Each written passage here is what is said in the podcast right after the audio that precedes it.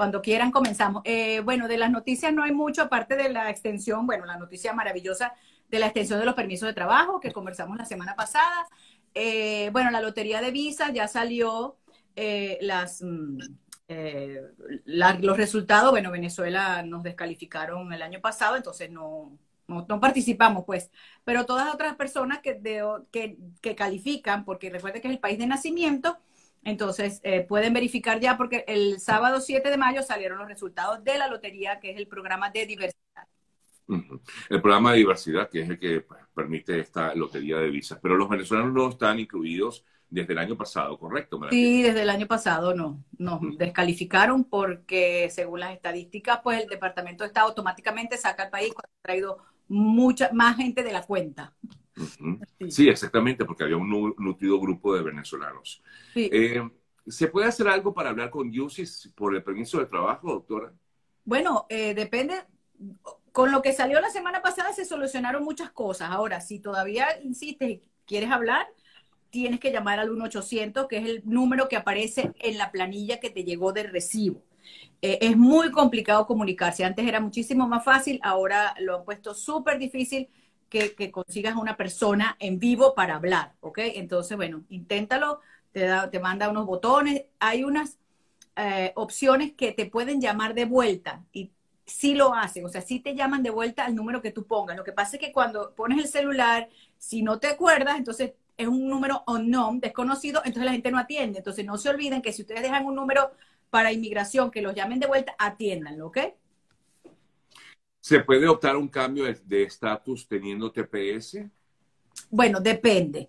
Em, para la explicación un poquito corta, el TPS no da estatus. Recuerden que el TPS es un estado de protección temporal. No les da estatus eh, legal, ¿ok? Fíjense quiénes pueden aplicar al TPS. Los que entraron por la frontera, que estaban aquí en esa fecha, los que entraron con visa, los que tienen 20 años ilegales, los que tienen un año ilegal, o sea, siempre que cumplan con que estaban en el 8 de marzo aquí. Entonces, pues, eh, ese es el problema que el TPS no da estatus. Te protege, no te pueden deportar, pero tendrías que hacer la residencia de otra manera eh, o mantener tu estatus con una visa H, con una visa estudiante, pero el TPS no te mantiene ese estatus, ¿ok? Eh, bueno, aquí consultan acerca de si usted está de acuerdo con la ley de ajuste. Usted ya ha hablado de, este tema, Maratina. Ya. Bueno, siempre, siempre que nos ayudes a los venezolanos, por supuesto que estoy de acuerdo. yo lo veo muy complicado que, lo, que la promuevan o que la promulguen, porque este, ya nos dieron el TPS, como que sí, bueno, ya les dimos el TPS y todavía siguen pidiendo más cosas, pero si sale, pues imagínate, felicidad total también, sí. Sí, sí, sí, sí, sería una buena opción, pero recuerden que esto es una propuesta solamente por los momentos y que está buscando de alguna forma elevarse el Congreso. Eh, tenemos nueve meses esperando por el permiso de trabajo por el TPS. ¿Es normal esto? Sí, normalísimo. Bueno, no es normal, pero... o sea, que no es que, no es que sea algo, claro, o lo ideal sería que No es lo normal, pero todo el mundo está esperando muchísimo tiempo por el permiso de trabajo, exactamente. Eh, aquí también preguntan, ¿es normal que te programen otra entrevista de ciudadanía si aprobaste la primera o es error del sistema? La hice el año pasado y aún no tengo respuesta de la decisión. Bueno, pero, ya, pero si está preguntando es porque le llegó otra. O sea, le llegó otra entrevista, ¿no? Es, lo que, es lo que entiendo, por eso dice que si es normal que le programen otra entrevista. Sí, es normal. De ciudadanía.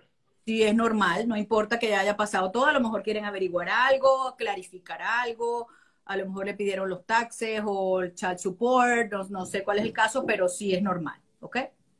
Ok, exacto, que puede ser, ¿cuántas entrevistas? ¿Pueden ser varias entrevistas, eh? Normalmente son dos, normalmente son dos, sí, para una decisión. Ok, ok, ok.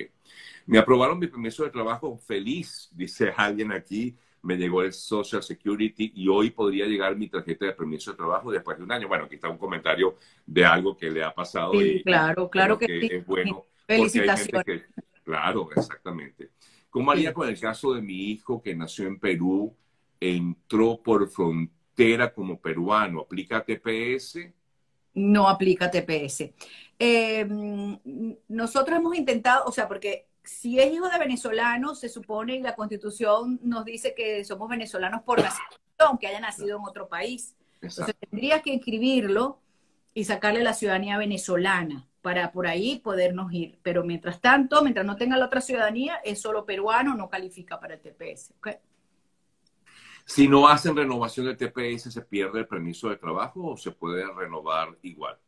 No, no, bueno, si no nos renuevan el TPS eh, pronto, eh, claro, no, el permiso de trabajo se pierde, el del TPS, ¿ok?